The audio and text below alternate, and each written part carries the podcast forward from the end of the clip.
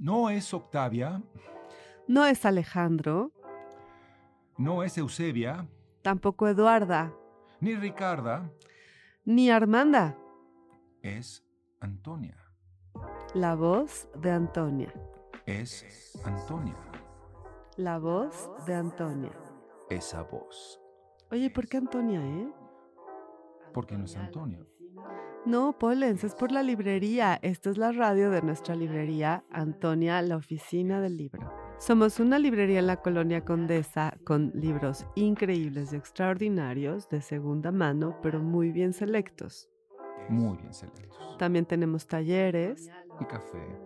eventos, lecturas y sobre todo radio.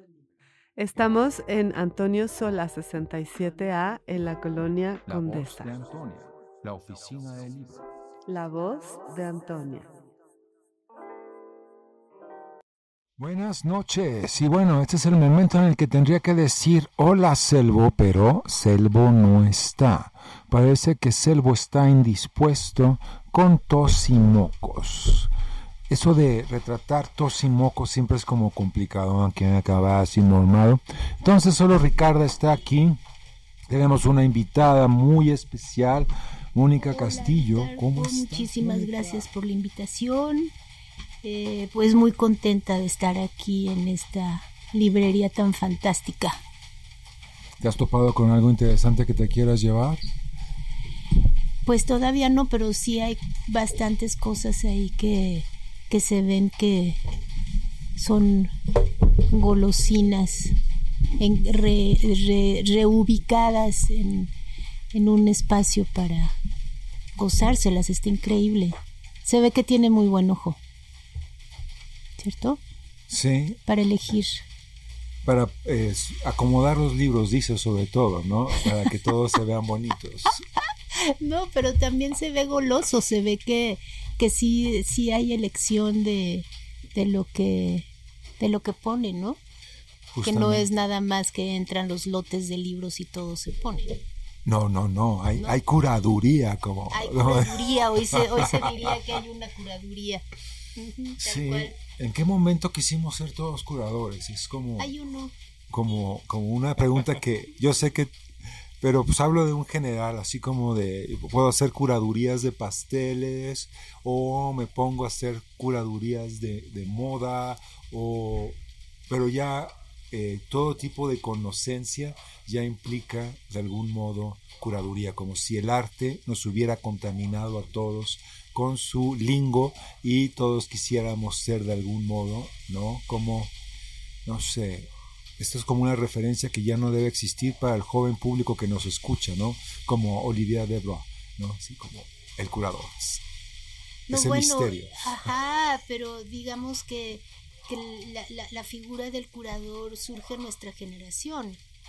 La primera figura curador que yo eh, supe de su existencia eh, fue Rubén Bautista en el, ¿qué quieres? 88 o algo así, 87, 88, que venía regresando de Holanda, ¿no? Antes de eso, la figura del curador era, pues nadie sabía realmente qué era eso, ¿no? Es como un mediador entre los espíritus y nosotros, ¿no? Es como una nueva forma de chamán. Y eh, a veces nos gusta saltar hacia, hacia esa, esa experiencia, decir, sí, yo estoy conectado, yo te puedo decir cuáles son estos tres libros o, o no. Obviamente estoy haciendo un chiste y todo nuestro público curatorial debe darse cuenta de que, bueno, hay que, hay que, hay que reírse un poco al respecto porque sí, se hacen discreciones y digresiones en ese sentido. Y bueno, habíamos eh, tenido esta, esta curiosidad eh, justamente revisando, ¿no? para prepararme de una manera u otra, descubro que eh, tu proceso como artista en cierto momento se interrumpe, ya hace unos años. Haces una serie de lienzos que tienen que ver ya con la, el no retrato, digamos, por decirlo en términos técnicos aquí, Emanuel que nos acompaña hoy, que no sabe todavía si va a participar eh, con su voz, bueno, ya está su risa ahí, podría referirse cómo es que al tomar un tema que en tu caso fue el, retrato, el, autorretrato, cómo es que se va disolviendo hasta llegar a la nada. Y un poco como David Lynch dices, ha quedado agotado el tema y me voy a otra cosa. Mm. Pues yo creo que fueron varias cosas.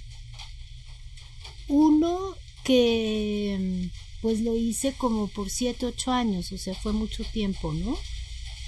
Y la otra, así digamos como si no entrásemos como a cuestiones ya como de reflexión en relación con eh, cuestionamientos internos que sucedían en relación con la representación que me empezaron a hacer como mucho ruido creo que em, el el punto central, curiosamente, fue que tuvieron muchísimo éxito. Entonces, pues era como, más que nada, em, éxito comercial, ¿no? Y, ¿Y eso es malo?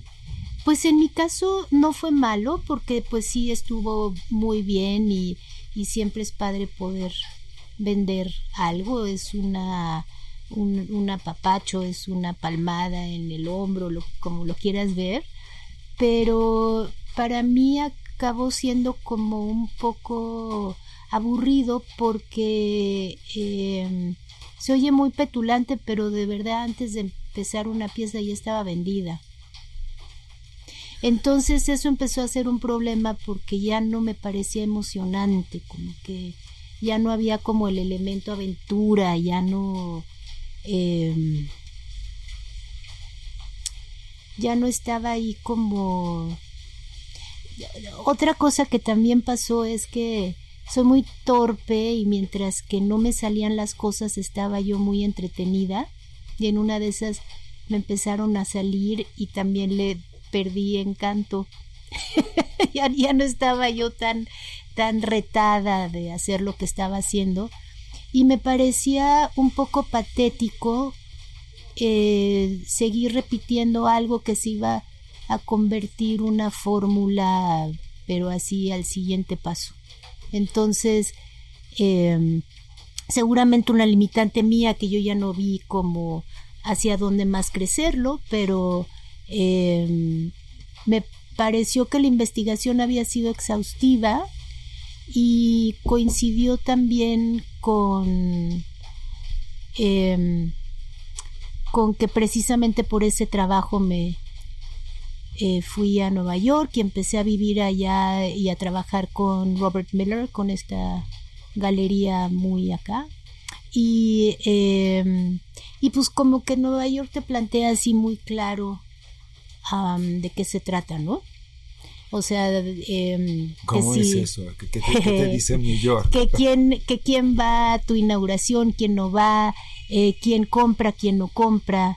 Claro que es mucho más valioso que te compre el coleccionista yo no sé qué o el museo yo no sé cuánto que un coleccionista que cuya colección es menos importante o un privado que le gustó un cuadro.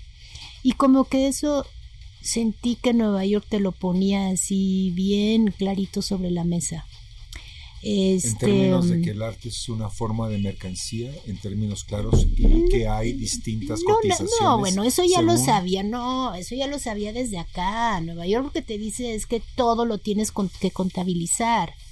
¿Quiénes son tus amigos? ¿Quién es tu pareja? O sea, como que todo eso cuenta. O sea, es como una competencia tan feroz que tienes que optimizar cualquier relación que establezcas en el mundo y eso es, es, desgastante, supongo, es cansado. Hay gente que sí se sube a ese tren y, y, lo disfruta, digamos. Hay series de televisión sobre este tipo de gente todo el tiempo. Pues sí. Yo lo sentí como una enfermedad. Yo sentí que me iba a enfermar prontamente. Sí, no, a mí no me sentó nada bien. Seguramente, porque yo, bueno, el cuestionamiento ya era como dónde queda el artista, ¿no? estaba volviendo muy objetivo, tanto como la ilustración, supongo, de este trabajo por encargo. Mira, nunca acepté que fuera por encargo, pero tácitamente más o menos sí era, ¿no? Porque eh, estaba acotado lo que yo estaba haciendo. Y lo que pasó fue que cuando dejé de hacer autorretratos, eh, empecé a hacer un trabajo que no me, no me interesaba tanto, ¿sabes? Y eso, con la, aunado con la presión en Nueva York, yo dije, ay, no, o sea, esto va a ser como una, porque no hay tiempo, tienes que ser estrella llegando y quedarte y eh, invertirlo todo por sostenerte, ¿no? Entonces como que, pues yo me di cuenta que lo iba a pagar con el cuerpo de alguna manera. Porque ya sabemos que a todos los que le han metido así tan fuerte, en algún punto el cuerpecito acaba pagándolo. Y como que eso ya no me, no me pareció que era como tan buena idea. Pues no. Y bueno, de algún modo yo eh, tengo la reflexión en este momento de que hay mucho de tu cuerpo trabajando en, esta, en este proceso de nueve años, ¿no? ¿Cómo, ¿Cómo, llegas eh, a, a, plantearte, voy a empezar a hacer autorretratos, por ejemplo? Pues mira, parece que es una cosa un poco simple, pero yo tenía ganas de repetir algo. Entonces eh, dije, bueno, pues que tengo a la mano, ¿no? Mi rostro, ese no se va a ir nunca, ese está ahí, pero obvio que en el momento de empezar a hacer eso, que el primer cuadro fue un cuadro que eran 56 autorretratos en uno solo, y este en un, en un lienzo. Pero ese, ese cuadro lo compraron unos coleccionistas de Estados Unidos que se separaron y el cuadro quedó flotando quién sabe dónde, ya después ya no se volvió a ver. ¿No sabes dónde está ese cuadro? No, no, no sé. Porque supe que entró en litigio cuando se separaron, entonces ya no lo, ya no lo pudimos eh, volver a, a exponer en ninguna de las exposiciones posteriores y está perdido. Y que es un punto de partida. y es el punto de partida, sí. Pero bueno, ese es como lo que pasa, este, como en el mundo comercial del arte, pues que son mercancías y en una de esas pues ya no son tuyas y ya no te pueden, te las pueden prestar porque ya no son tuyas y así, ¿no? Y bueno, estaba en litigio porque los dos querían Eso sí, ya no sé, pero, pero sé que estaba, eh, sí. que estaba en litigio, formaba parte del litigio que tenían ellos dos. Y entonces te pusiste a hacer, eran, en ¿cuántos dijiste? 56. 56. Uno al día. Y 56 es, eh, es 8 por 7. Sí. 8 por 7, 5, sí, son, es de 8 y estoy como visualizando ese cuadro y dónde pusiste cada uno de... Eran uno al lado del otro y nada más tenían la, la fecha. Entonces era un trabajo muy tedioso, pero muy interesante también de irte dando cuenta cómo va variando todo lentamente, aunque sea siempre la imagen con la misma imagen de la cual con la cual partía, este los mismos óleos, nada más era el cuadrito de al lado y como toda la la capacidad de, de cambio que hay me parece como como bien interesante, ¿no? O sea, como esta cosa de que te das cuenta que la repetición no existe, ¿no? Por ejemplo, ¿no? Y los copistas entonces medievales como que iban derivando, iban convirtiendo tanto los, los códices o las ilustraciones como los textos en alguna otra cosa, supongo Mm, también. pues sí, ¿no?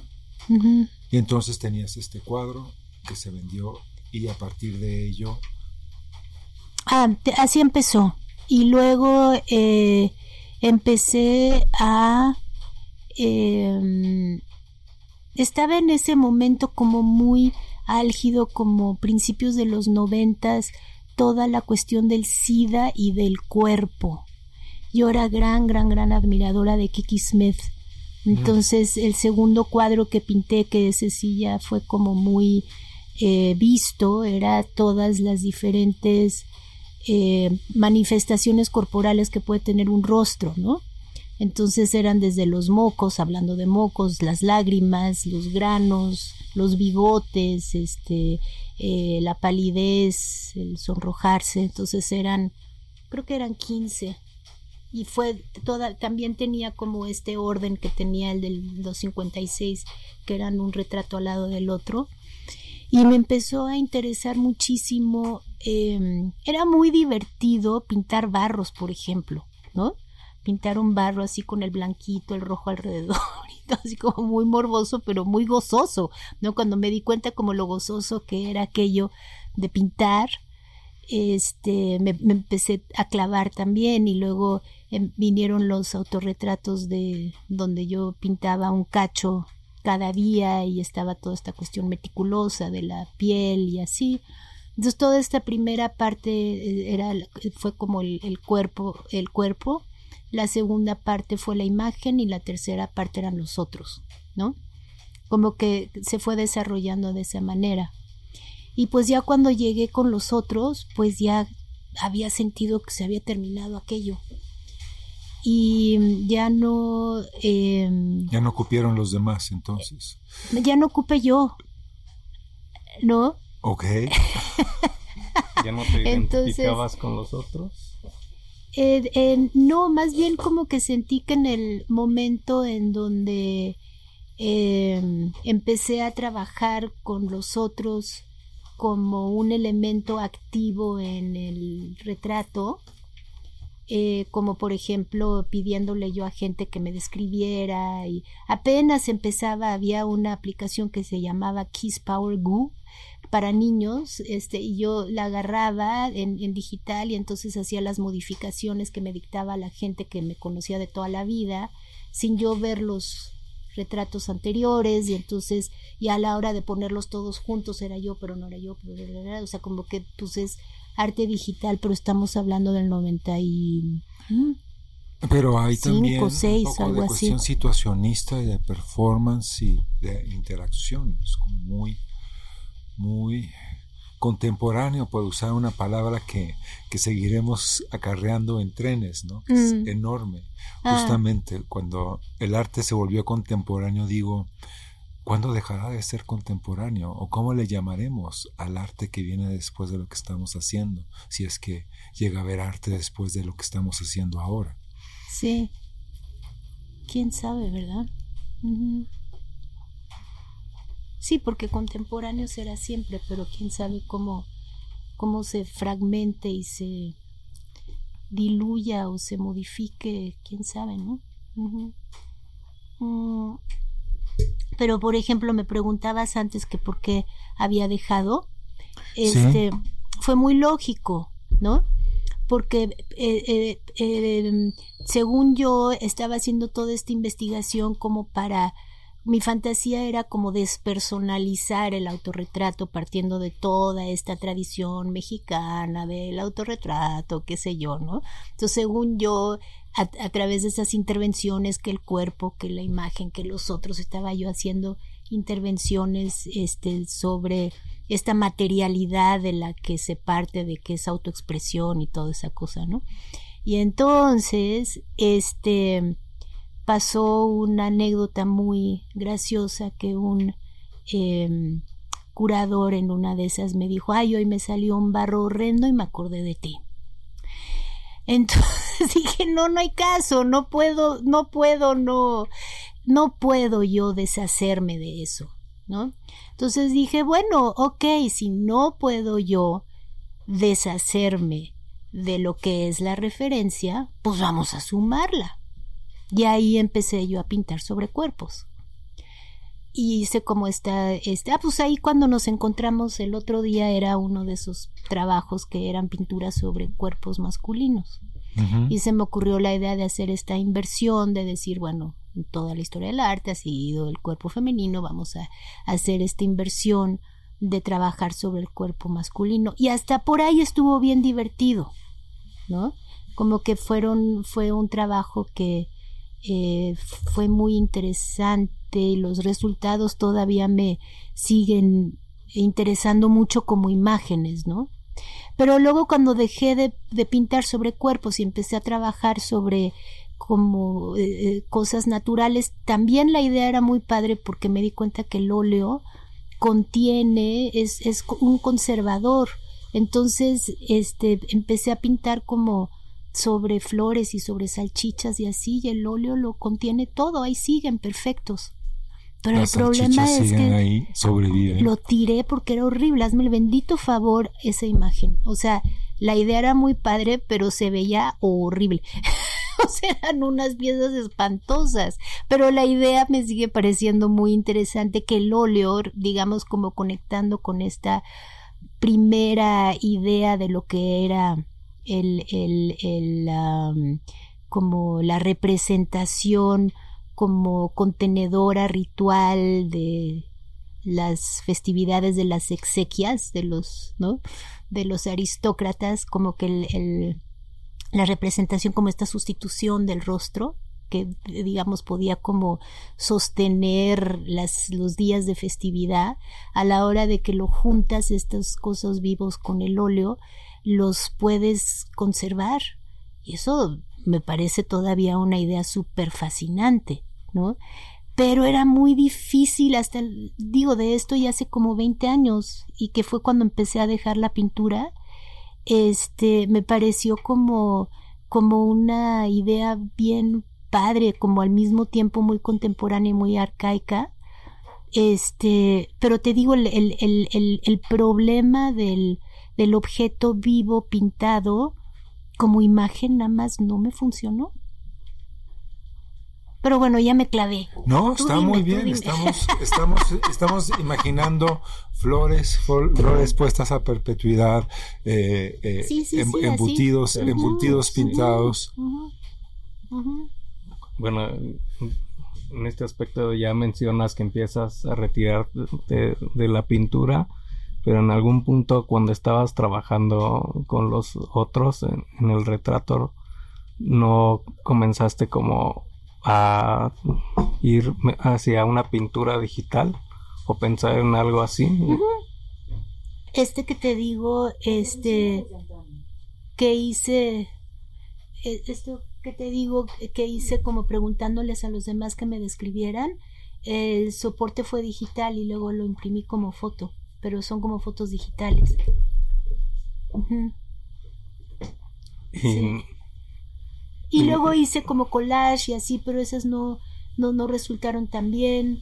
Este, y luego ya me pasé eh, a hacer tableau vivant, como estos este, cuadros vivos, eh, pero era más bien como pintar sobre las cosas vivas, creando como estas ambigüedades entre entre el objeto y el objeto pintado, que es como súper fascinante como la materialidad cambia realmente, se vuelve una cuestión extrañísima, como medio macabra en el momento en que pinta sobre un objeto vivo.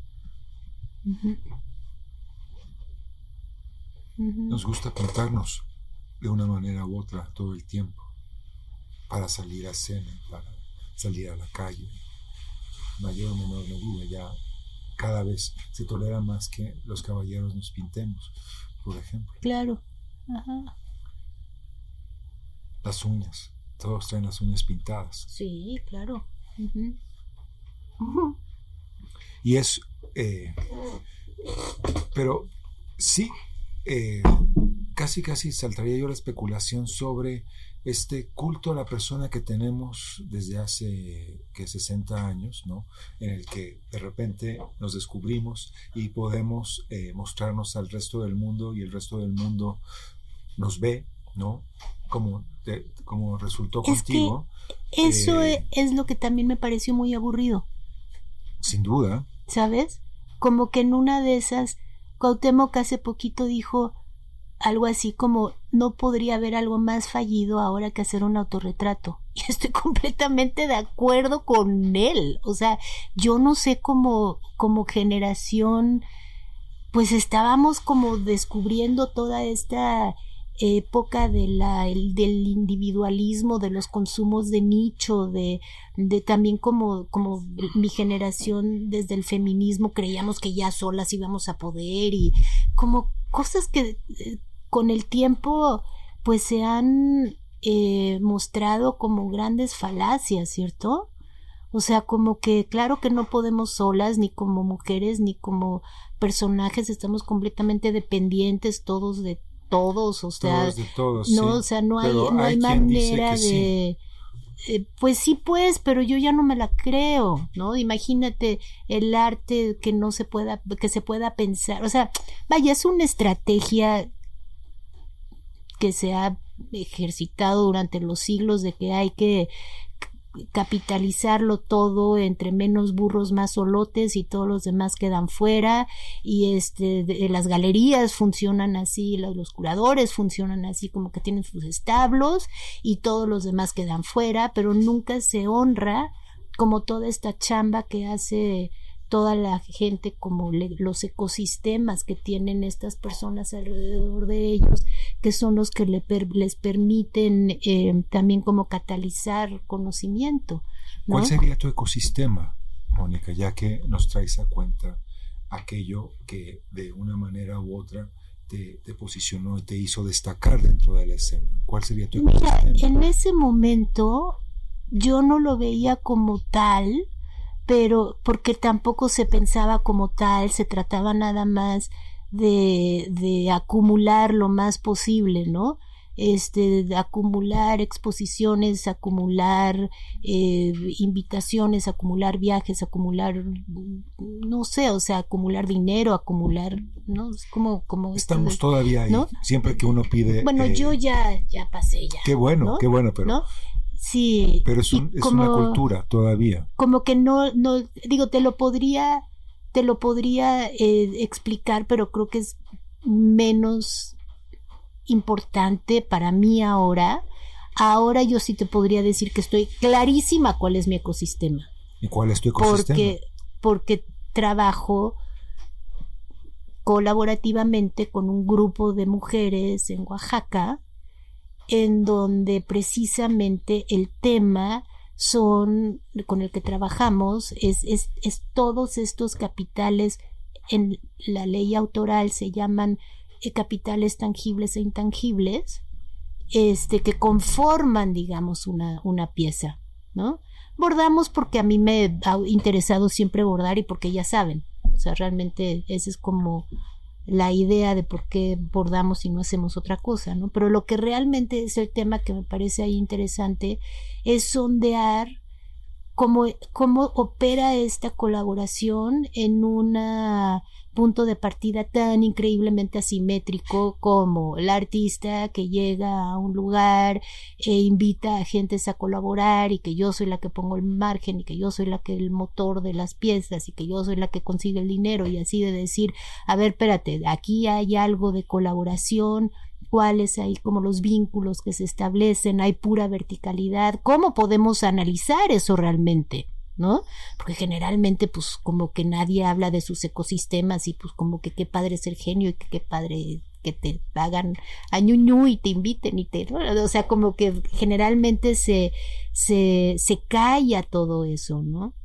Y este, y, y, y, con las señoras, pues está muy claro que es este colectivo y están, bueno, los bordados tratan de dónde venimos, quiénes somos, este, quién hizo qué, de dónde vienen los apoyos, este, quién nos ayuda en tal cosa, a dónde tiene que moverse, tienen que moverse las piezas para ser expuestas, quién las va a comprar y de qué manera, o sea, como, como de ir eh, analizando cada uno de los como cada una de estas instancias que tienen que ver con la creación, pero dándole la vuelta a que sea algo que no vaya a destruir ni la manera en que operamos, ni la manera como imaginamos, sino que lo apoye.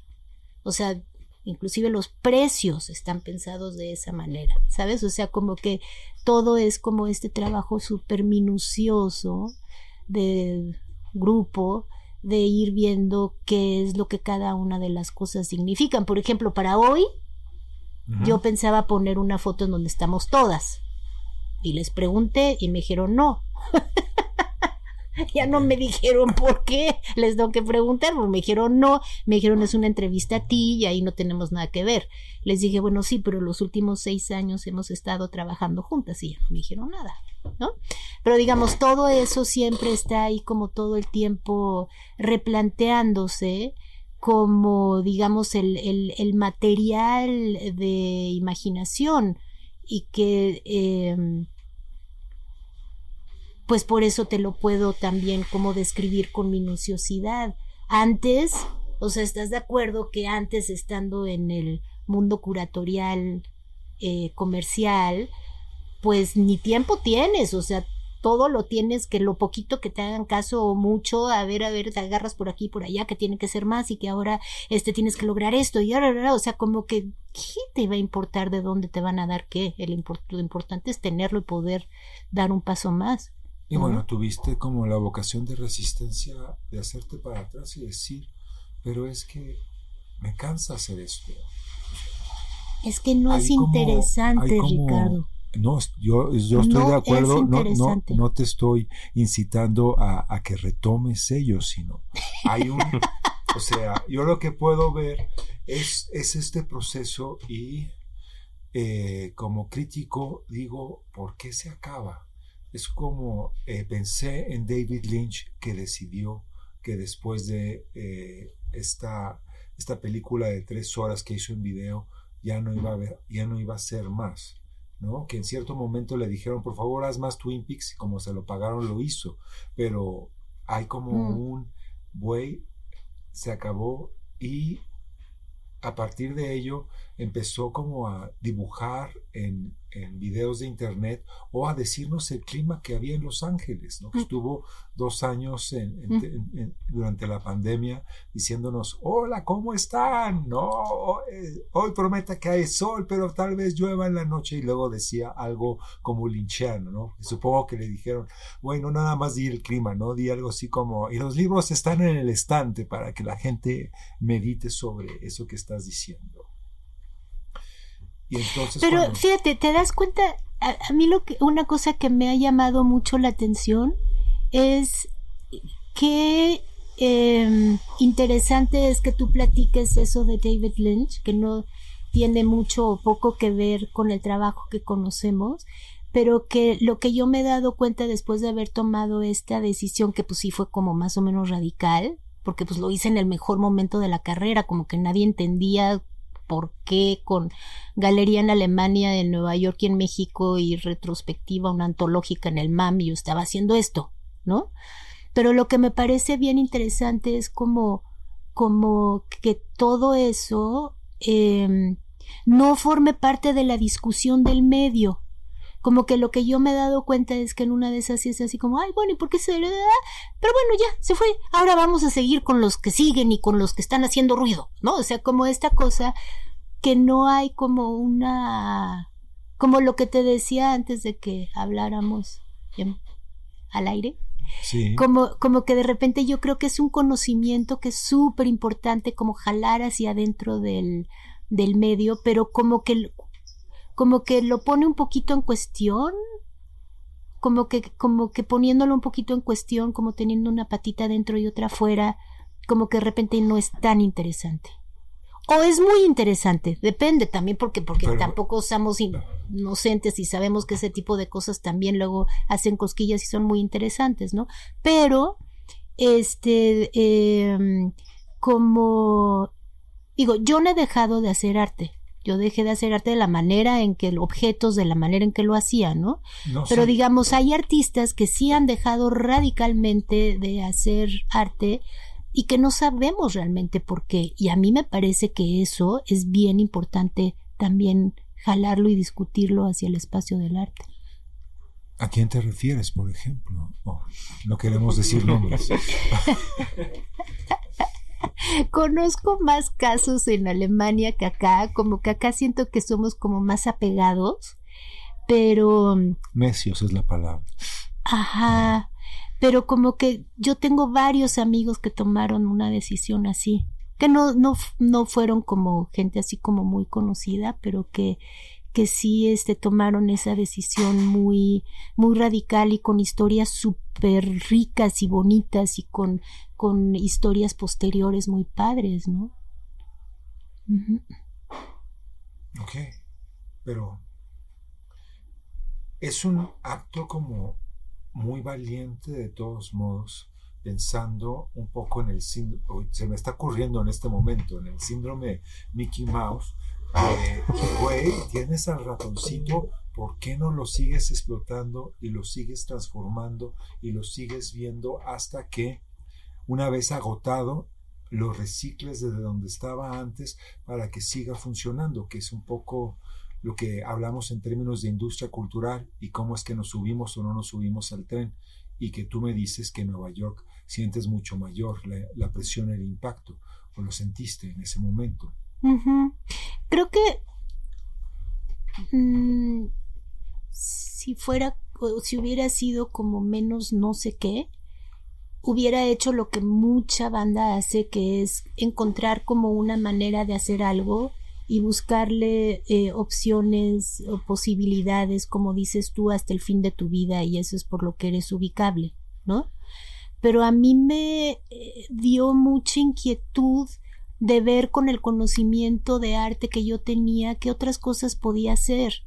Sabes, yo estudié en Alemania y la influencia de Poes era grande indirectamente. en Boyce justamente sobre, sobre grandes figuras emblemáticas de, del arte, sí, Joseph Boyce. Y digamos que fue mucho después de haber tenido la intuición de ver qué era lo que podía yo hacer con ese conocimiento que tenía este fue muchísimo posterior en donde yo ya me acerqué y, trabajé un rato con Johannes Stuttgen que, sus, que fue su evangelista de alguna manera y como que ya empecé a, como a leer sobre plástica social y todo eso pero como que esa intuición de imaginar que es un conocimiento que se puede transportar hacia otros espacios. Por ejemplo en Nueva York me invitaron a ir a Mérida a fundar LESAI la Escuela Superior de Artes de Yucatán, que ahora es una universidad, ¿no? Y como que de repente dije, ay, es mucho más interesante retarme de ver como artista qué se puede hacer en la fundación de una escuela. O sea, me pareció infinitamente más interesante que seguir repitiendo una fórmula o seguir manteniendo qué. O sea, no es tan interesante. No, te estoy, estoy contigo en ese sentido. O sea, no puedes seguir haciendo una cosa a menos que, que pactes con algún diablo interno o externo que diga, güey, sigue haciendo, es como, o sea, pienso eh, hace unos meses con la exposición de Cauduro que, que pactó con ese triangulito y lo siguió haciendo toda su vida sin que fuera mayormente interesante. Y es, comodidad también. se, queda esa idea del romanticismo, ¿no? O sea, de que el artista tenga una esencia, tenga una autoría, que siguió mucho hasta el siglo pasado, de que si tu trabajo no tiene... Antepasado, antepasado. y tu trabajo no tiene una... Bueno, sí, decía el siglo pasado porque... Ah, hasta que dicen... No, yo estoy haciendo un chiste, pero... Sí, entiendo. Pero sí, es como si estuviéramos todavía en el siglo XIX cuando estábamos en el XX, de algún modo. Sí, que si tu trabajo no tiene una esencia que te identifique, que digas, ah, sí, esa obra es muy pues identificada de tal artista. de estilo, ¿no? Entonces, por ejemplo, en este aspecto yo veo que tú entras como algo muy contradictorio, porque por ejemplo mencionas Oaxaca, mencionas Yucatán, en donde son comunidades de personas indígenas, donde tú preguntabas, por ejemplo, ellos por qué no, porque hay más como esta cuestión del trabajo que del autor, ¿no? Primeramente, en, dentro de estas comunidades no tienen tampoco como definido esto de que arte o artesanía, sino es una pieza, una obra. Y tú buscas como, digamos, tener como, más que esta contradicción, hacer como una dualidad, ¿no? Mencionas de este conocimiento. Sí, perdón que te interrumpa, pero creo que no expliqué bien las mujeres con las que trabajo eh, son de un espacio periurbano, o sea, no, no son comunidades originarias. Y el espacio periurbano es una cultura completamente otra. No existe ni la cohesión social ni, ni, ni, de la localidad, porque básicamente son es, es migración de los noventas ahí donde trabajo yo y son colonias súper desgajadas. O sea, no creas que tienen, tienen algunas cosas que, que, que, que, que sí remiten, digamos, como a comunidad eh, eh, rural, pero, pero realmente es suburbio, suburbio, es como un ESA, hazte de cuenta, ¿no? Y me interesó también eso porque yo honestamente en las comunidades este, rurales siento que no puedo hacer mucho porque tienen ya como una manera de operar pues súper coherente y cerrada y ahí sí no sé qué tanto pueda yo aportar. Pero como que creo que el, el, el, espacio periurbano tiene una condición eh, pues más o menos ruda porque ya no tienes como toda esta cohesión de los espacios rurales, pero tampoco realmente tienes acceso a la ciudad, ¿no? Porque muchas de las personas que trabajan ahí trabajan en servicios, ¿no? Entonces, pues es mucha gente que, que trabaja en la ciudad y, viaja para, para, estar ahí. Eh, perdón, eso, eso te lo quería aclarar porque no es que... Y en, en Yucatán eh, era, era una escuela de arte, eh, licenciatura, nada que ver con, con comunidades, o sea, fue como una clase media la que accedió a la escuela y sigue accediendo. La casta divina se ilumina. No, la casta divina van a estudiar a Harvard.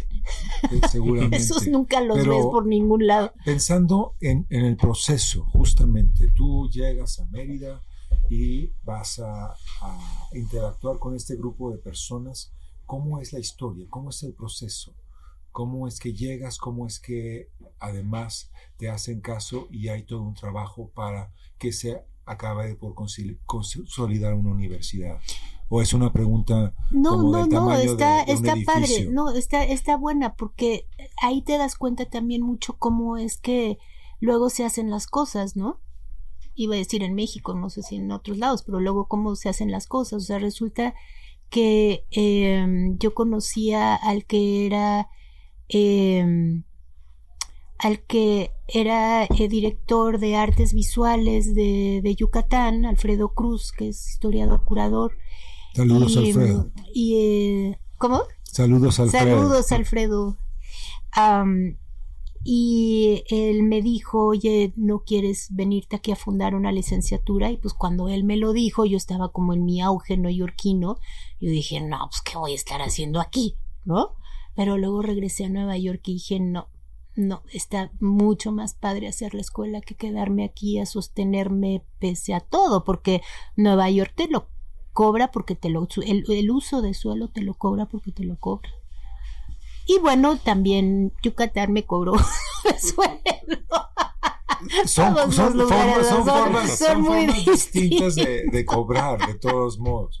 Sí. Sí, yo mis dos, dos veces que he estado en Nueva York, o sea, es un desgaste además como eh, atroz.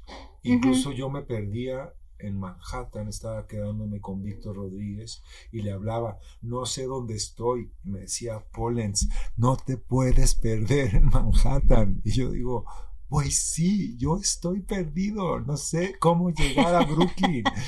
Pasan seis trenes por aquí. No es algo organizado y lindo como en México, que es un solo tren a un solo lado, sino tienes que ver Claro. el letrerito si va a Brooklyn, si va a Queens o si va a Staten Island o no sé, a, alguna sucursal infernal que, que hubiera en Nueva York, ¿no? Que ya más bien bajara, ¿no?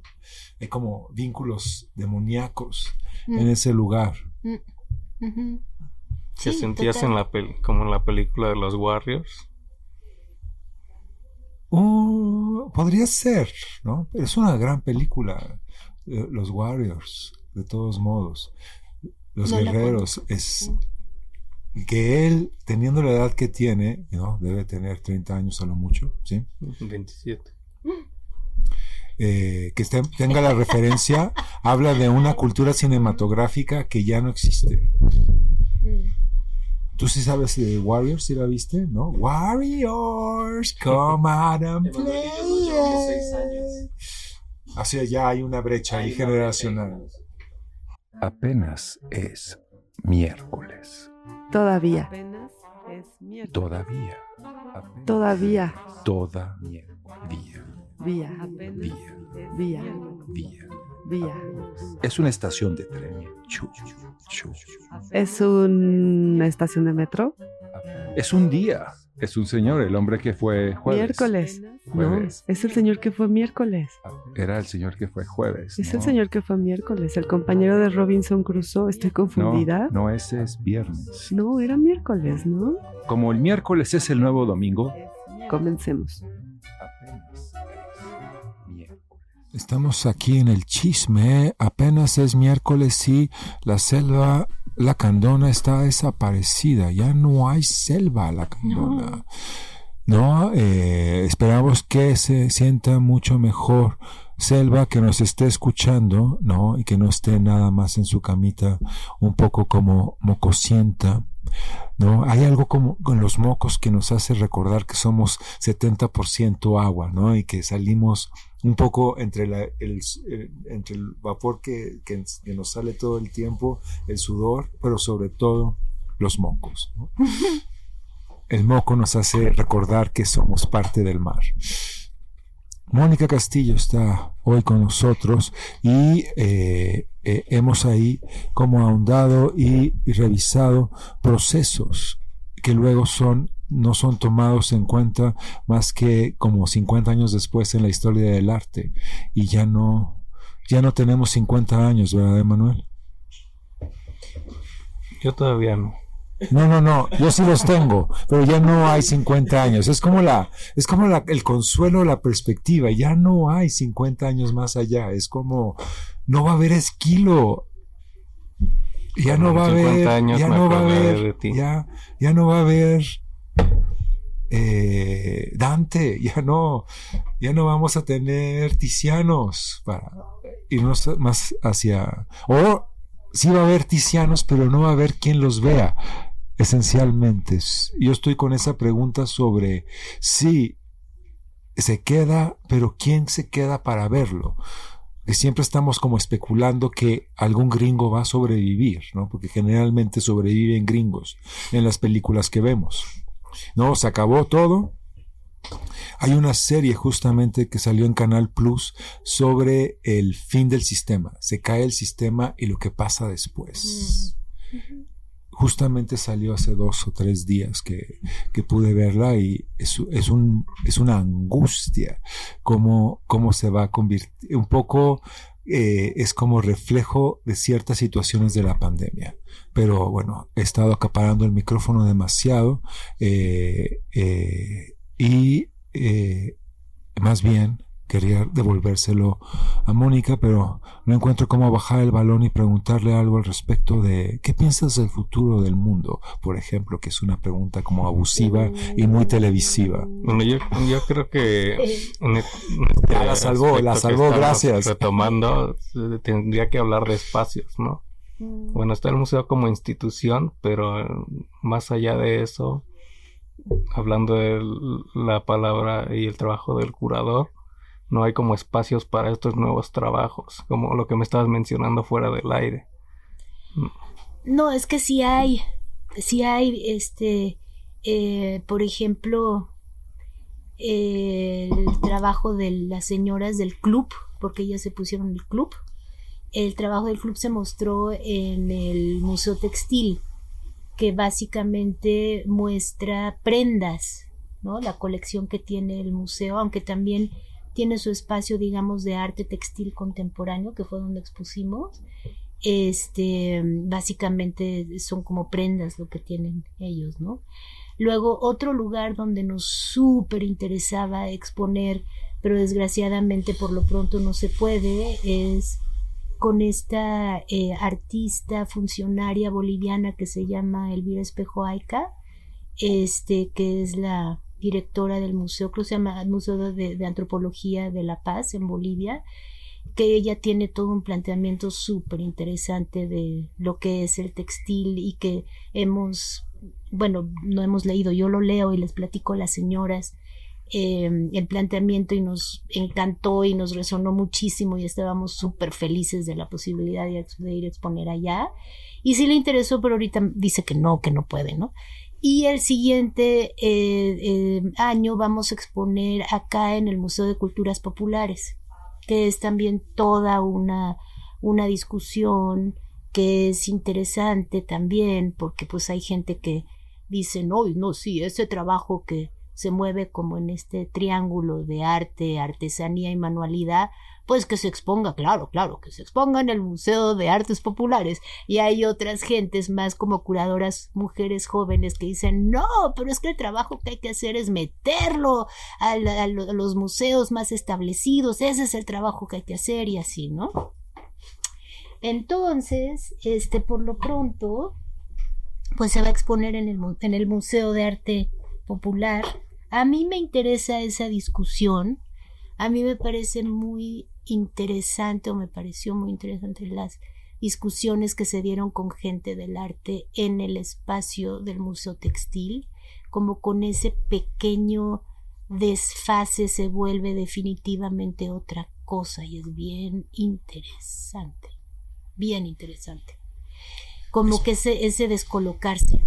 Y es un gesto relativamente pequeño, ¿estás de acuerdo? ¿No?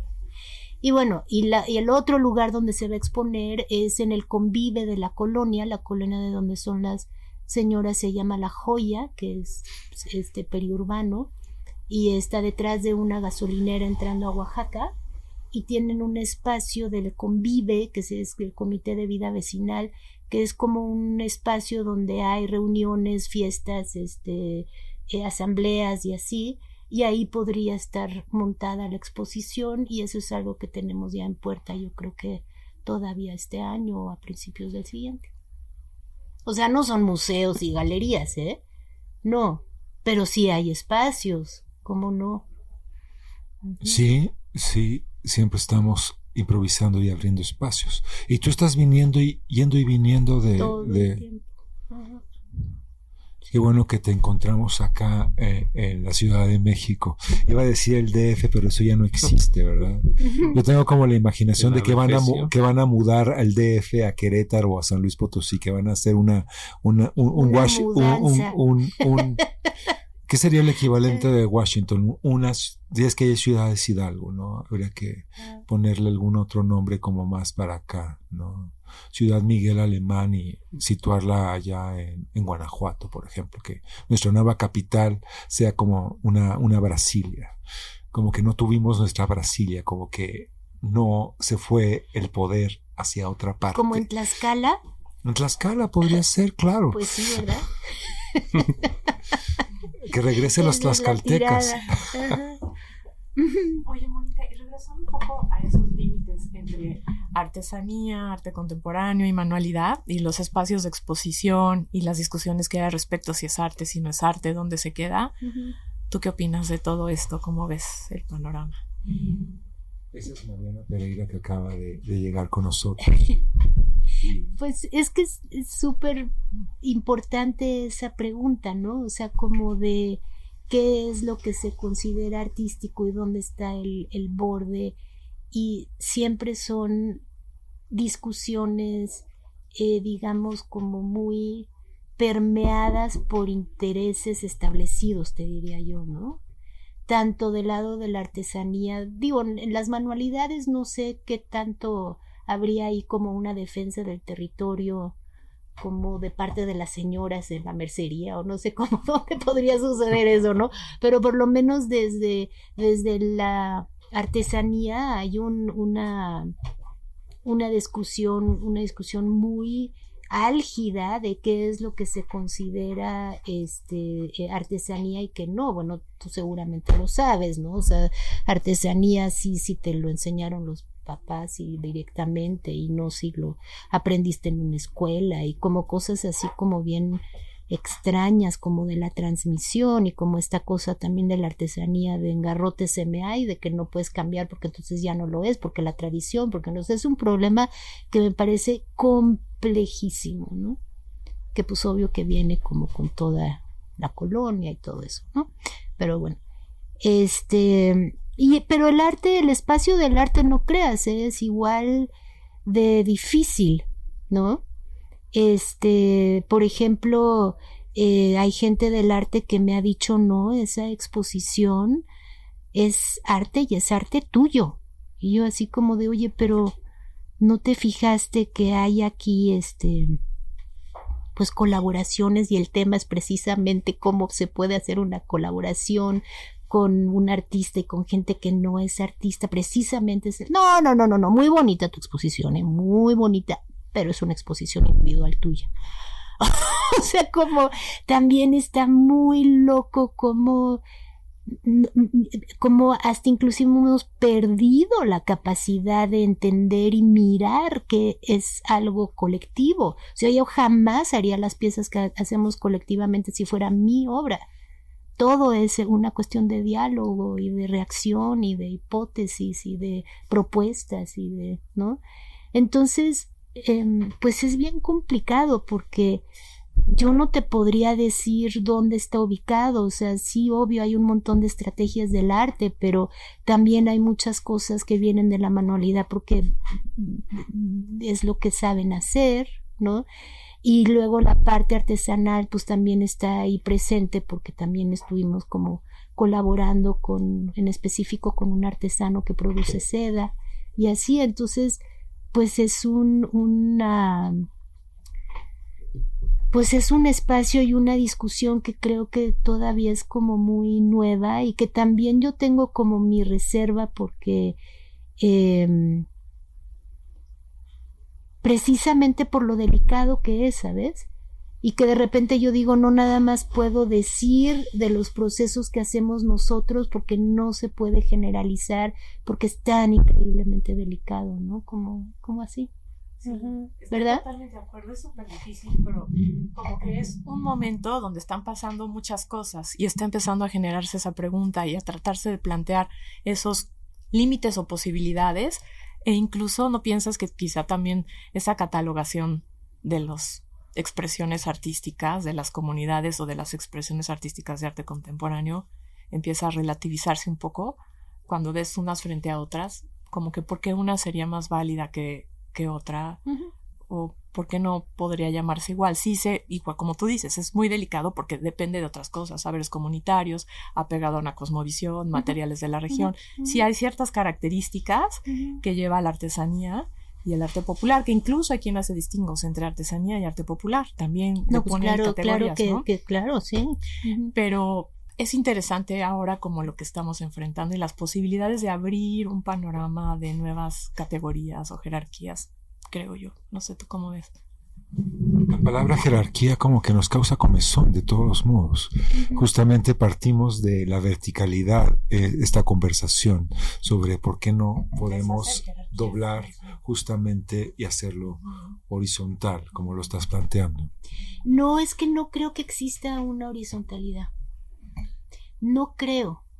O sea, digamos, lo que, lo que el club ha mostrado es que hay capitales que se pueden negociar y que la asimetría es el punto de partida. O sea, es un proyecto que yo invento, es un dinero que yo consigo, es los márgenes los pongo yo, o sea, digamos, hay una asimetría muy fuerte. Yo estoy jalando a las señoras a mi espacio de creación. No es que ellas no creen, pero, pero eh, eh, ellas crean en otros espacios, ¿no? Lo que se trata, porque también me parece que es un problema grande decir, pero tú trabajamos, trabajamos en horizontalidad. No, no es eso. No es eso. O sea, sí hay trabajos dentro del club en donde ellas proponen, en donde ellas hacen lo que se les da la gana. Pero digamos que lo que me parece interesante es poder nombrar y ver claramente en qué espacios es una horizontalidad y en cuáles otros hay una verticalidad. Y bueno, como tú y es como este mazamorra que pues es como todo con todo y ya luego ya no sabes qué es qué, ¿no? Pero que sea una cuestión así completamente mía, tampoco, ni completamente horizontal, ni completamente no, pero, impuesta, ¿no? Es un poco como, como una aspiración, la horizontalidad. Y bueno, ya que me dices que ellas mismas se mencionan como un club, ¿no? La palabra club habla de una exclusión siempre, de los que están dentro y de los que están afuera, justamente. Y mm. en ese sentido tú estás adentro, estás afuera o eres una intermediaria, eres como las dos manos entre el, el mundo interior y el mundo exterior. Pues es que depende de dónde estemos operando, porque por ejemplo ahorita que vaya a hacer la exposición en la colonia, pues yo no soy intermediaria alguna, por ejemplo, ¿no? Pero sí soy intermediaria si se va a exponer en México, en el Museo de Arte Popular, ahí sí, ¿no? Este, o por ejemplo, eh, cuando expusimos en el Museo Textil hubo como un, eso estuvo bien padre porque hubo, uf, o sea, hubo un montón de grupos de gente joven que fueron a ver la exposición. Y en la mayoría de esos grupos, este, pues yo era intermediaria y en algunos para nada, ¿no? Como por ejemplo, este, Judith, que es una de las señoras, llevó un grupo de chicas a las que les da clase de costura y fue y ella dio la, la, visita guiada y fue una exquisitez o sea yo dije aquí yo no digo nada no tengo nada más que decir o sea realmente o sea como que esas son las las partes como bien emocionantes del club no que puede operar precisamente por esta ambigüedad puede operar en distintos contextos no la palabra ambigüedad tiene que ver sobre dónde estamos y en qué momento estamos, cuándo somos gestores y cuándo no lo somos, cuándo decimos y mm. cuándo no decimos. Pero no decir es una manera de decir lo que estás otorgando o estás haciendo que haya una conversación de todos modos, no, o sea, no es que tú impongas y digas es así, sino que un poco eh, oyes cómo fluye la conversación o el río o el flujo y lo dejas funcionar de una manera u otra. O sea, no estás, no estás como diciendo o imponiendo o justamente hoy que he estado como pensando en la idea de la marca, de cómo imponemos una marca y cómo es que la marca siempre, siempre, es de algún modo dolorosa. Es mm. una imposición, ¿no? Sí, yo creo que las señoras sí te dirían que hay imposición. Por ejemplo, donde más claro fue es que una de las primeras piezas que hicimos fue un acuerdo, ¿no? Un acuerdo bordado que eh, visualmente es como un oficio notarial con sus negritas y todo, ¿no? Y fue un acuerdo que hicimos precisamente en relación con estos capitales tangibles e intangibles, ¿no? Entonces, este, lo elaboramos con ellas, con el director del Museo Textil y con abogados de ley autoral y luego lo bordamos y también las firmitas, hicimos un evento, se firmó, pero luego también se bordó las firmitas y así, ¿no? Y entonces hace poquito salió a la conversación de nuevo y había franco enojo de parte de ellas que dijeron es que no nada más no confiaste en nuestra palabra de, del compromiso, sino que además de hacer un acuerdo, lo bordamos. Y ahí me pareció eh, que nos jugamos como en un espacio de contingencia, digamos, porque yo les digo, pues igual es eso, y o que llevamos seis años trabajando juntas y la cosa está tan clara, tan clara que nunca hemos tenido ni un solo problema. o sea, pues ahora sí que cada quien como lo quiere entender, ¿no? Pero digamos como que es bien importante y de ahí yo ya personalmente me he dedicado a hacer acuerdos y bordarlos y así, porque está bien padre como toda esta parte del acuerdo de decir qué es lo que esperas, qué es lo que imaginas, qué es lo que puedes aportar, qué es lo que más miedo te da, qué, qué harías para que eso no sucediera, este, eh, eh, hasta dónde te quieres puedes comprometer, o sea, como todas estas cosas que al final son lo, lo, lo que quiebra un, un proyecto colaborativo, ¿no? Para mí ha sido como una cosa bien padre y luego todavía como, como dicen las señoras, poner el cuerpo, en el bordado, este, digamos, como esta cosa que fue, o, sigue, no sé si siga siendo un enojo, tal vez alguien esté escuchando de ellas ahorita, pero este, este, esta cosa que salió como un enojo, posiblemente eh, sea nada más se pueda retomar como una cosa simbólica en otros proyectos de decir ya acordamos esto y ahora lo bordamos como para entender digamos como este tiempo y este cuerpo puesto ahí en ese acuerdo y esta honra como este honrar del vínculo ¿no? Es justo la materialización del vínculo, bordarlo. Es eh, hacerlo físico, hacer que está ahí y no solo está escrito, sino que está cosido o bordado. Sí, hay un hilo conductor. Sí, Amparo me decía, bordar y, eh, y haberlo labrado en piedra es lo mismo, ¿no?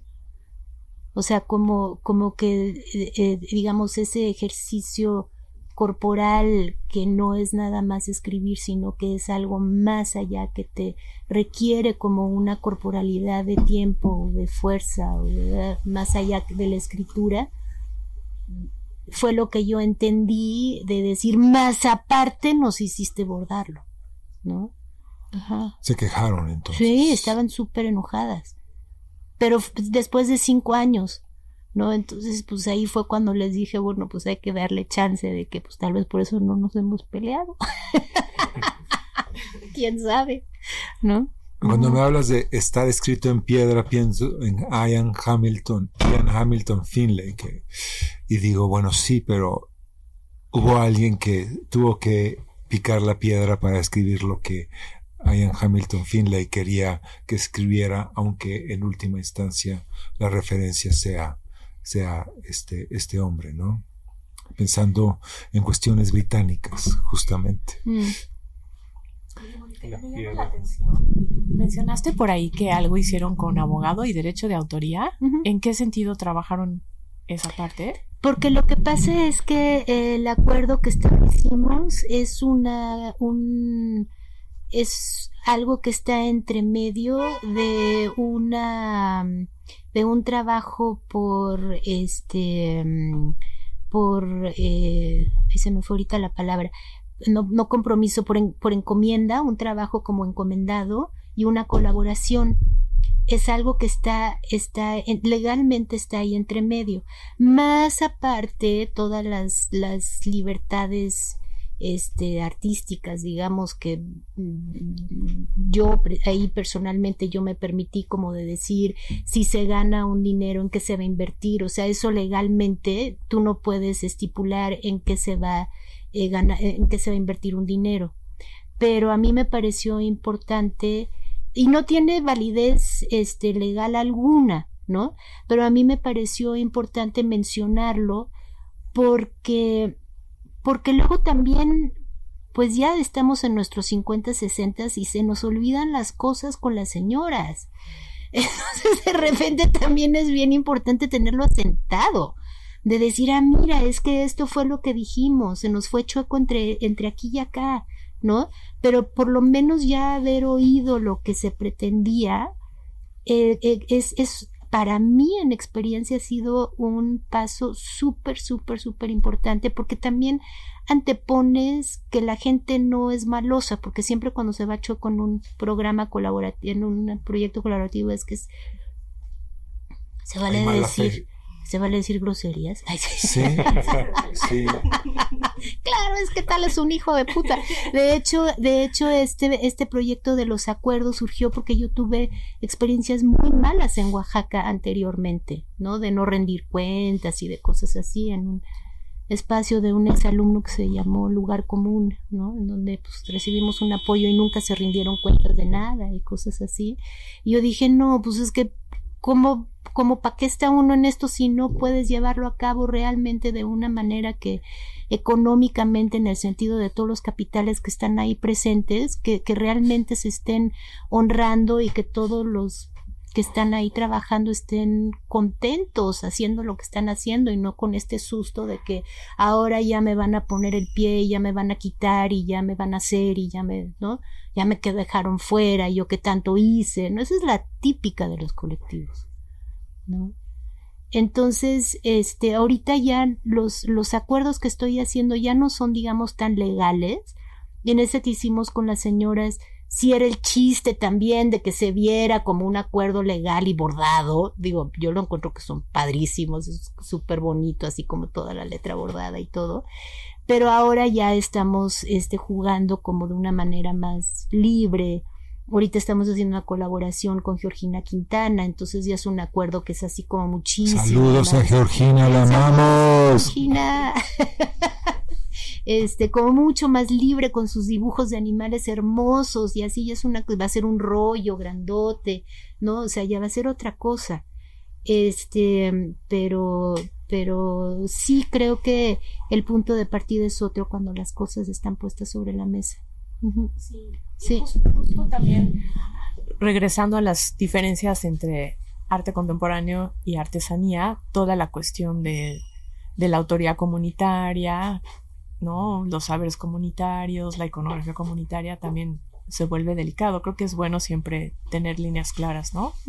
Creo que me parece interesante y como muy nuevo, porque sé de muchos artistas que colaboran o hacen trabajos en conjunto con comunidades o artesanos, pero no sabía de, este tipo de, de acuerdos. No, y es que nunca queda la cosa clara, ¿estás de acuerdo? Es como una cosa bien grave, ¿no? Y entonces son proyectos entre comillas comunitarios y de repente te das cuenta que son unas cosas tremendas en donde nada más el artista está este, sacando provecho de aquello y a la gente le vale un comino, ¿no? No creas que en este proyecto no pasa tan bien. O sea, uno de los problemas que tenemos es que me dicen es que para ti este es tu vida y para nosotros no.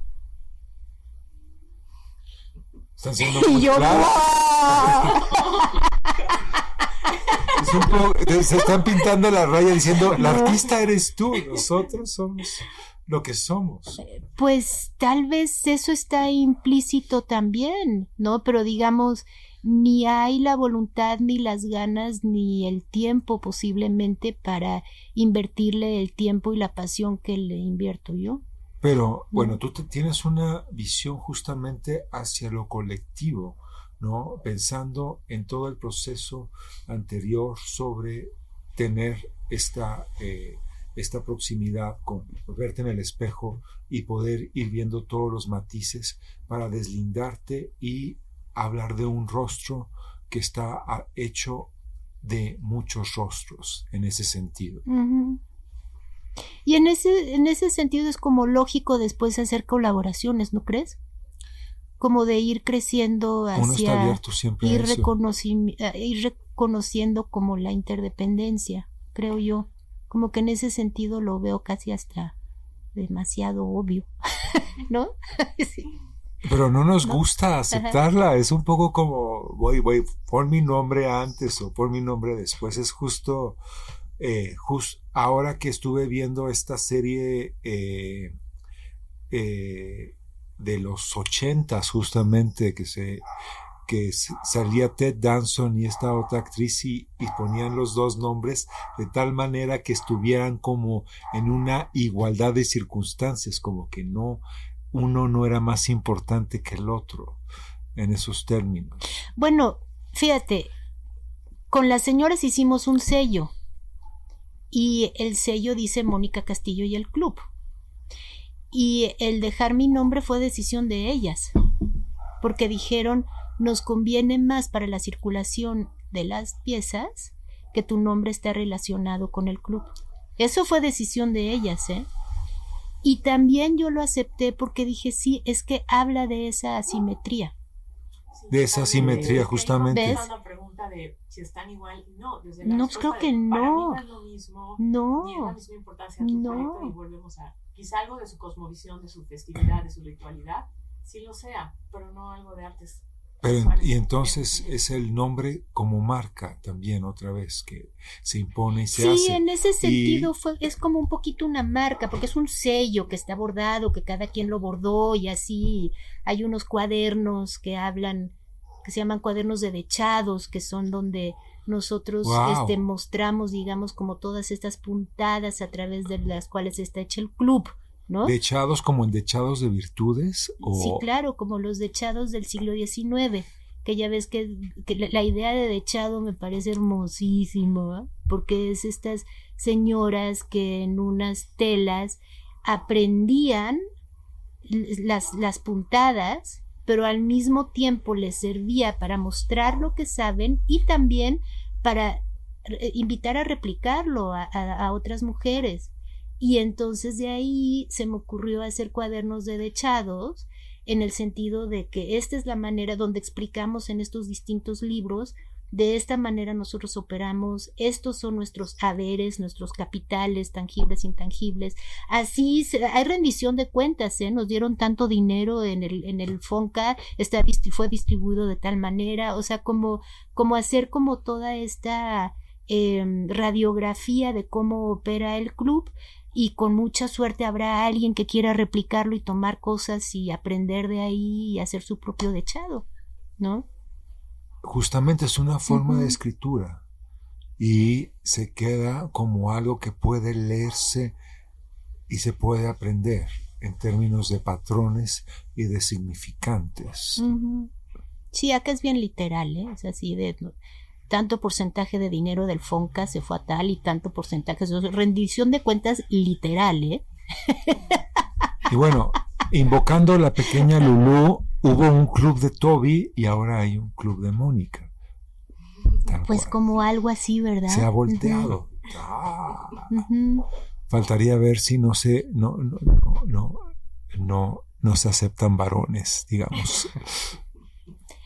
No, sí. Que es como, es como, es, un, es una cuestión paradójica de por qué hay que trazar siempre esa línea también, que no tiene que ver con lo que estamos hablando, pero al momento de hablar de Toby y de Mónica o de Lulu, eh, hay, una, hay una línea de contingencia que debe romperse siempre.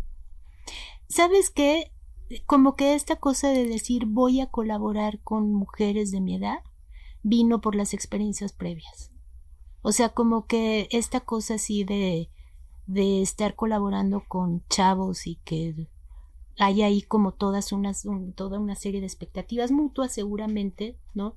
Como de lealtades, de deslealtades, este, eh, eh, y, cosas que creo que se dan como por la, la diferencia de edad y de género, como que de repente con las señoras, y se vio también de alguna manera, ¿no? Porque nos conocimos en un curso de bordado, este, de repente ha sido una bendición trabajar con mujeres. Y mira que yo no soy mucho así de nada más voy a trabajar con mujeres, pero con ellas sí ha sido increíble. O sea, el compromiso que ellas han mostrado es increíble. O sea, yo realmente estoy súper agradecida con ellas porque he aprendido muchísimo y, y, sigo aprendiendo mucho. Creo que ellas ya están un poquito cansadas de mí, pero yo sigo aprendiendo mucho de ellas.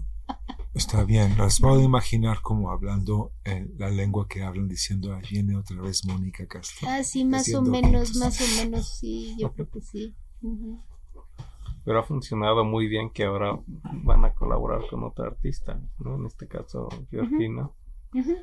Van, a, van a colaborar con ella y este y con más gente, como que todavía no sabemos bien bien hacia dónde va, pero yo ya las veo cansadas como del diálogo exclusivamente conmigo, ¿no? Y esta cosa que tú decías como del club cerrado, realmente ha sido porque yo me di cuenta en algún momento que, que las que iba a ser difícil eh, esperar de las señoras una un involucramiento constante este si no había un pago entre medio ese era como, es, es, un punto que a mí me ha parecido como importante porque siempre también como con esto de los artistas, ahí el artista ya llega y tiene como este bien universal que va a enriquecer la vida de los demás. Pues sí, a veces es así y a veces no, y a veces la gente no tiene tiempo para, para poder hacer algo así. O sea, hay gente que, mujeres que literalmente me lo han dicho, yo no tengo tiempo para ese tipo de cosas, ¿no? Apenas es miércoles. Todavía. Apenas es miércoles. Todavía. Todavía. Todavía. Vía. Vía. Vía. Vía. Es una estación de tren. ¿Es una estación de metro? Es un día. Es un señor, el hombre que fue jueves. Miércoles. No, es el señor que fue miércoles. Era el señor que fue jueves. Es el señor que fue miércoles, el compañero de Robinson Crusoe. Estoy confundida. No, ese es viernes. No, era miércoles, ¿no? Como el miércoles es el nuevo domingo. Comencemos. Apenas miércoles. Estamos aquí en una conversación dentro de una conversación que ustedes pueden escuchar en el fondo. ¿No? ¿Nos van a decir de qué están hablando? Estábamos hablando de los dechados de Mónica. De dechados, ¿no? De, de un museo, de, de, Y también de los dechados del Museo de Valladolid de Arte Textil. Dos bastidores con la tela ya montada como una pintura contemporánea, donde está la muestra de dechados de dos o tres generaciones. Hay muchos cambios, los tres son muy bellos y están preciosos. Sí, a mí el concepto de dechado me pareció así como de wow, muy bien emocionante, ¿no? Y de pensar también que las relaciones en un colectivo se tienen que que hilar, que cardar, que tejer, que bordar, que surcir, ¿no? Después de hilar, cardar, bordar, todo el resto es surcir todo el tiempo. Tienes que estar surciendo. ¿Y dónde se pueden conseguir los dechados que, han estado registrando? Mm, pues forman parte del, de, de este acervo que tenemos, ¿no? y que se pueden ver en las exposiciones o pues los invito a Oaxaca y los vemos ahí están en mi casa. Este pues sí vamos. Mónica tiene sucursales. Y sigo pensando en la parte intangible de la idea del dechado, el dechado de virtudes, que es como un compendio de, de, de cosas que, ¿cómo describiríamos una virtud en ese sentido, no? ¿Qué es una virtud? es lo que no es un defecto, por ejemplo, que es una expresión, dechado de virtudes. Eres un dechado de virtudes, pero no le estamos diciendo que sea un dechado de virtudes, sino justamente lo contrario. Ah, sí, ahora resulta que eres un dechado de virtudes. Y eso es una lista o como estoy visualizando ahora un pequeño cuaderno de tela en el que están viendo distintas tramas y distintos procesos. Sí, bueno, originariamente son catálogos de puntadas. Por ejemplo, em, en el Museo Textil de Oaxaca hay un dechado de una persona eh, cuya madre migró de España a México. Entonces, hazte de cuenta así como como museo de Ellie Island, así como de qué es lo que cada uno de los migrantes de los distintos lados del mundo traían. Bueno, las señoras traían sus dechados porque ahí mostraban al lugar a donde iban lo que podían hacer. O de chamba o de clases, ¿no? Entonces era un objeto súper, súper importante, ¿no?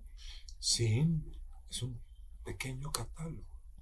Es, pero es que es, el soporte donde ensayas y donde aprendes, el soporte a través del cual muestras tu conocimiento y además es tu material didáctico. Padrísimo, todo en una misma cosa. Y portátil.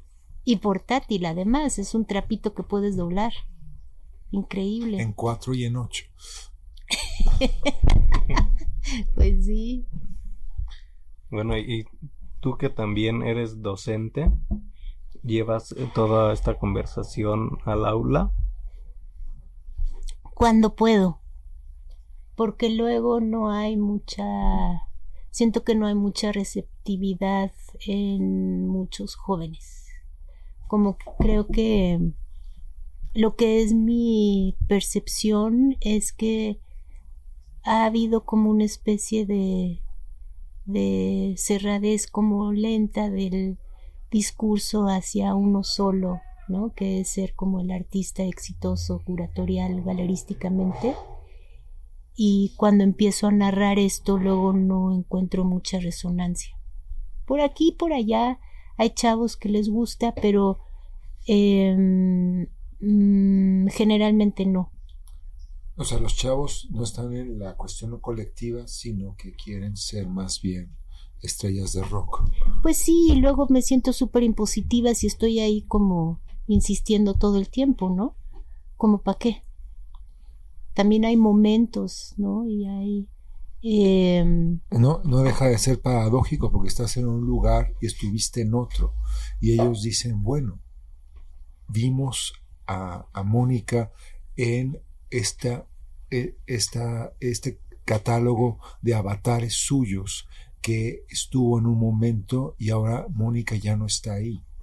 Pero ellos no dicen, güey, ¿dónde es que dónde está Mónica ahora? Sino dicen, yo quiero los avatares, yo quiero poderme reproducir mecánicamente a la Walter Benjamin hasta la saciedad.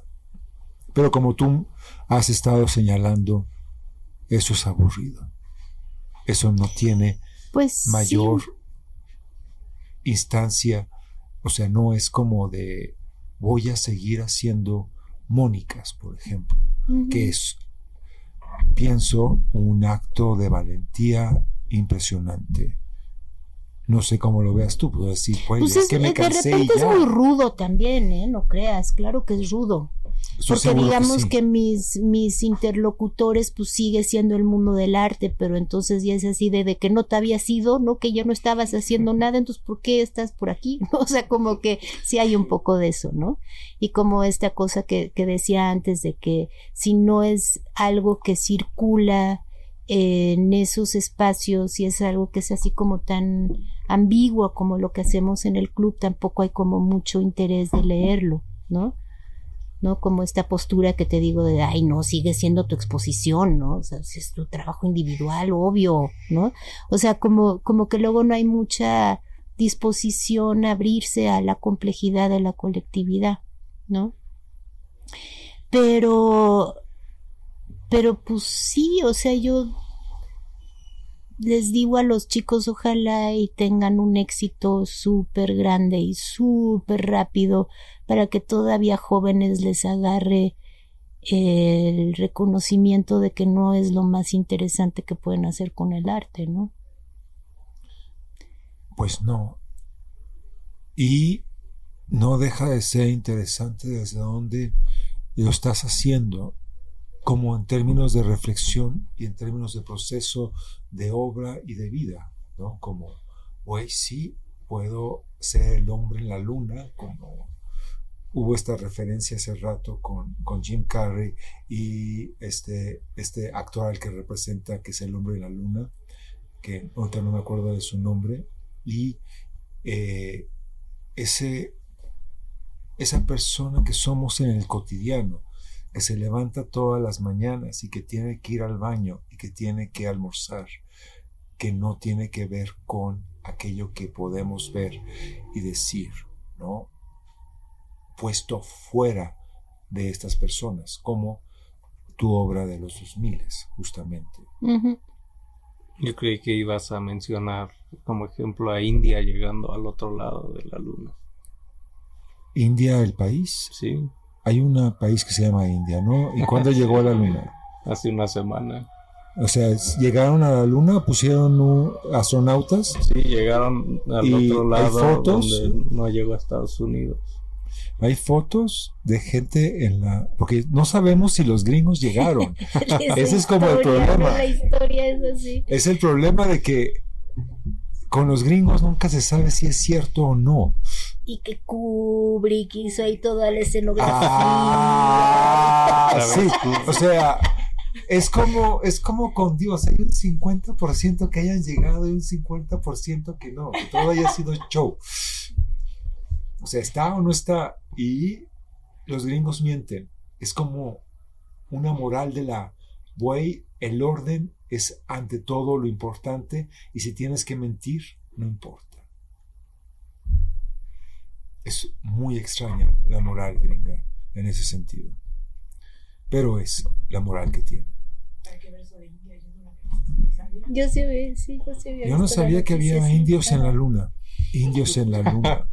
Es como para hacer un, un- un performance ahí. Indios en la luna. Estados ¡Ah! Unidos llegó y con tantos medios, ¿por qué no lo repetirían una y otra vez? No es posible que en tantos años nunca volvieron a ir. Que no la hayan colonizado ya. Sí, creo que es una Mm. prueba de que. Hicieron una película, el Apolo 13, en la que, mira, nos fue tan mal que decidimos dejar de hacerlo. Con Tom Hanks en el protagónico. Pero es como la licuadora a las 7 de la mañana afuera de...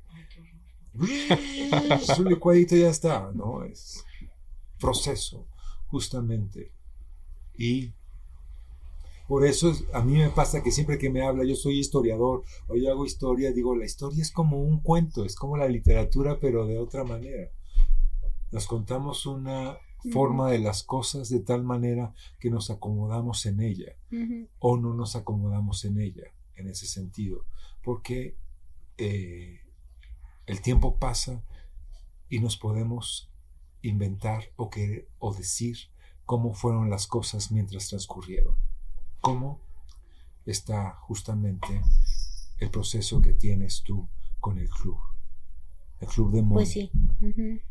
Sí, Espero lástima que, me- no haya ninguna de las señoras que pudiera hacer otra narrativa, porque es otra. Siempre Cada se puede, siempre su- podemos invocar alguna institución o museo para hacer esta dinámica y transmitirla en vivo, ¿no? O sea, hay ese puente para que quien quiera hablar, que hable. Pues va. Hay que preguntarle si quieren. Toquemos puertas, porque sí. Justamente tuve una experiencia, ya estoy hablando de mí, eso es malo, eh, eh, en una dinámica de grupo en la que hay un karaoke en el que no hay alcohol. Pero uno que es alguien que habla en términos profesionales al aire, que dice, güey, es la hora y hola, buenas noches, Selvo, buenas noches, Ricarda, y seguimos de una manera u otra en el radio o en vivo, no nos damos cuenta que o perdemos la perspectiva de que hay gente que le da vergüenza o que no se anima simplemente a tomar el micrófono y hablar. Mm. Y se nos olvida que, en mi caso al menos, fue un trabajo de, güey, puedes hablar, hazlo, hazlo una y otra vez hasta que puedas hacerlo. Y bueno, el karaoke, producto japonés, hay alcohol, hay, es, eh, hay sake y, y bueno, vamos a cantar esta canción y tal. Pero si le quitas el factor que desinhibe todas estas situaciones, se convierte en un acto de valentía, ¿no? Cuando no estás entrenado para hacerlo como Mm. uno mismo. Mm. Y entonces reflexionas sobre, sobre pudores, sobre sí o no, o por qué, o bueno, si me animo y canto y, y ya son otros eh, sucedáneos químicos dentro de mi cuerpo que me afirman y me dejan cantar esta canción horrible de Alaska en este momento. Perdón por la intromisión. Ay, O está este karaoke mexicano, ¿no? De la persona que canta todo el día para conseguir una moneda. Está siendo malo. Pero sí. Es una pregunta que nos hacemos. ¿Cuántas monedas consiguen en verdad en ese sentido? Algunos, muchas, otros nada. Algunos compañeros de la universidad lo intentaron ir al metro para conseguir dinero, pero que no consiguieron mucho. Fueron algunos compañeros hace años en la universidad y consiguieron poco, no mucho. cantando en el, en el metro. Sí, tocaba maracas, otro cantaba. Pensaron que iba a ser buen negocio, pero no. Porque en esa época tocaban en La Perla y les iba bien. Entonces dijeron, ah, pues vamos en el día al metro, pero no, no fue lo mismo. Ok. No sé si vi- visto la fresa así como de esto es un performance. Sí, yo creo que No, se no, percibe. no. No estaban muy fresas. No, Era- no, Elena, en aquel tiempo no muy no, pero hay como justamente eh, la hoja que se dobla y se marca, hay como señalizaciones si hay distintas formas de decir las cosas. Tal vez El Las dijeron- musical era las dijeron, la- las dijeron desde la ENAP y entonces dijeron, eso no suena a, a, por favor, dame una moneda, suena a, estoy haciendo una pieza conceptual. Y eso no se paga, ¿eh? Oye, Mónica, ¿y qué asignatura das allá en la Esmeralda? ¿O te van cambiando Mm. en las materias casas? Me van cambiando. Este ¿Qué materias semestre tengo uno que se llama Pensamiento Visual, que es como Eh, bueno, cada quien ahí le inventa un poco eh, qué es lo que va a ser. Hoy hablamos del Angelus Novus de Paul Klee y de, y de Walter Benjamin y así. Este, luego, eh, desarrollo de proyectos, que es como una materia bien linda porque es donde los chicos desarrollan su primer proyecto. Padrísimo. Y este, bidimensión 3. Una materia seriada y de bidimensión. Y fíjate que lo que tú comentas, lo platicaba el otro día con una amiga que da clases en la FAD. Y comentábamos las diferencias entre la FAD y la Esmeralda. Como que la Esmeralda justo te enseña y te educa a ser rockstar, tu, propio superartista, proyectos. Y la FAD te enseña a, a la técnica, a elaborar, a hacer. Mm. Pero platicábamos que en nuestras épocas era como vergonzoso tratar de vender o entrar a una galería si estabas en la ENAP, ¿no? Es como son dos mundos, creo que siguen siendo algo diferentes, ¿no? ¿O tú cómo ves? Pues yo conozco poco la FAD, yo he ido un par de veces porque pues tengo amigos ahí, Patricia y José Miguel, y Patricia Soriano y José Miguel González Casanova y así. Y, o sea, me parece sorprendentísimo, por ejemplo, cómo dan clases de dibujo, de desnudo, por ejemplo, que son 40, 50 alumnos y José Miguel hablando y dando las, las indicaciones, dando vueltas en salones inmensos. No, bueno, es que en ese sentido en la Esmeralda somos los más elitistas del mundo. ¿no? Yo he tenido grupos de cuatro o cinco alumnos, ¿no? Así de, en, taller de producción y, y, y, generalmente no son más de quince, ¿no? O sea, como una cosa súper, súper, súper cuidada. Ahora, no te podría decir en qué momento se instauró como esta idea de la profesionalización, ¿no? Em, yo lo recuerdo ya en el 97 que entré, que había como... O, fue tal vez en ese momento que empezó como toda, idea de, toda esta idea de la profesionalización, ¿no? Como de, de cómo aprender a moverte en un medio que está establecido, ¿no?